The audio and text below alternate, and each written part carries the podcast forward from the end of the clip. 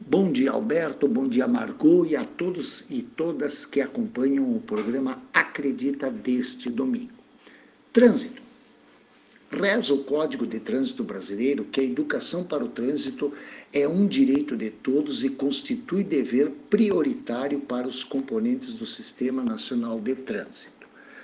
Trabalho na área de, da educação para o trânsito há mais de 20 anos Houveram significativos avanços, contudo, ainda há muito, mas muito a ser feito.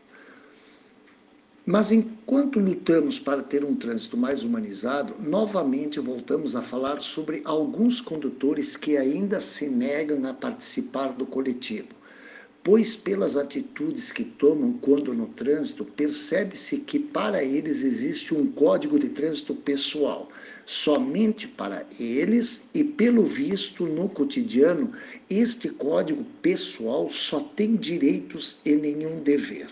Uma falta de coletividade imensa. Eu venho recorrer eh, a este tema em vista de algumas situações que visualizei nesta semana aqui em nossa cidade, mais propriamente na quinta-feira, dia 26. Eu estava atravessando a rua Pinheiro Machado no cruzamento com a rua La Salle, junto com meu neto Henrico, de quatro anos, mostrando para ele quando se pode e quando não se pode atravessar a rua.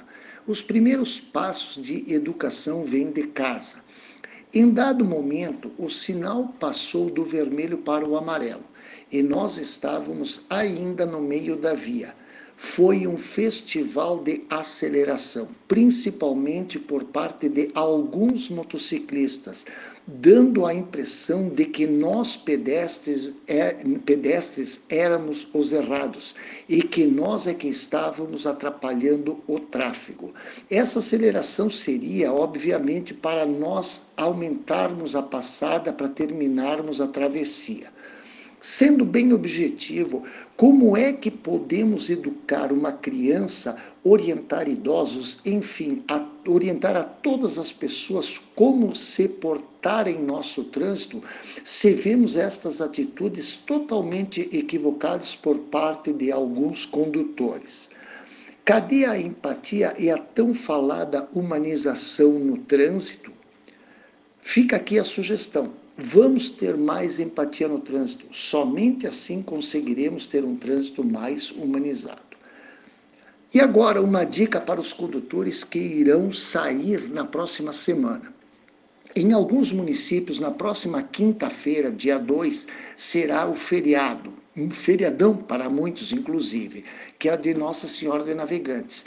E também no nosso litoral haverá mais uma edição do Planeta Atlântida nos dias 13 e 4. E também é troca de mês e haverá novas turmas no litoral. Portanto, nossas rodovias receberão um número elevado de veículos e, diante disso, recomendamos para que tenham cautela. Não consumam bebidas alcoólicas antes e durante o percurso, não realizem ultrapassagens de risco, utilizem o cinto de segurança e respeitem a sinalização. Sempre haverá alguém te esperando tanto na ida como na volta. E por derradeiro, lembrar novamente de que nenhuma morte no trânsito é aceitável. Um bom domingo a todos e todas e uma excelente semana para todos nós. Um abraço.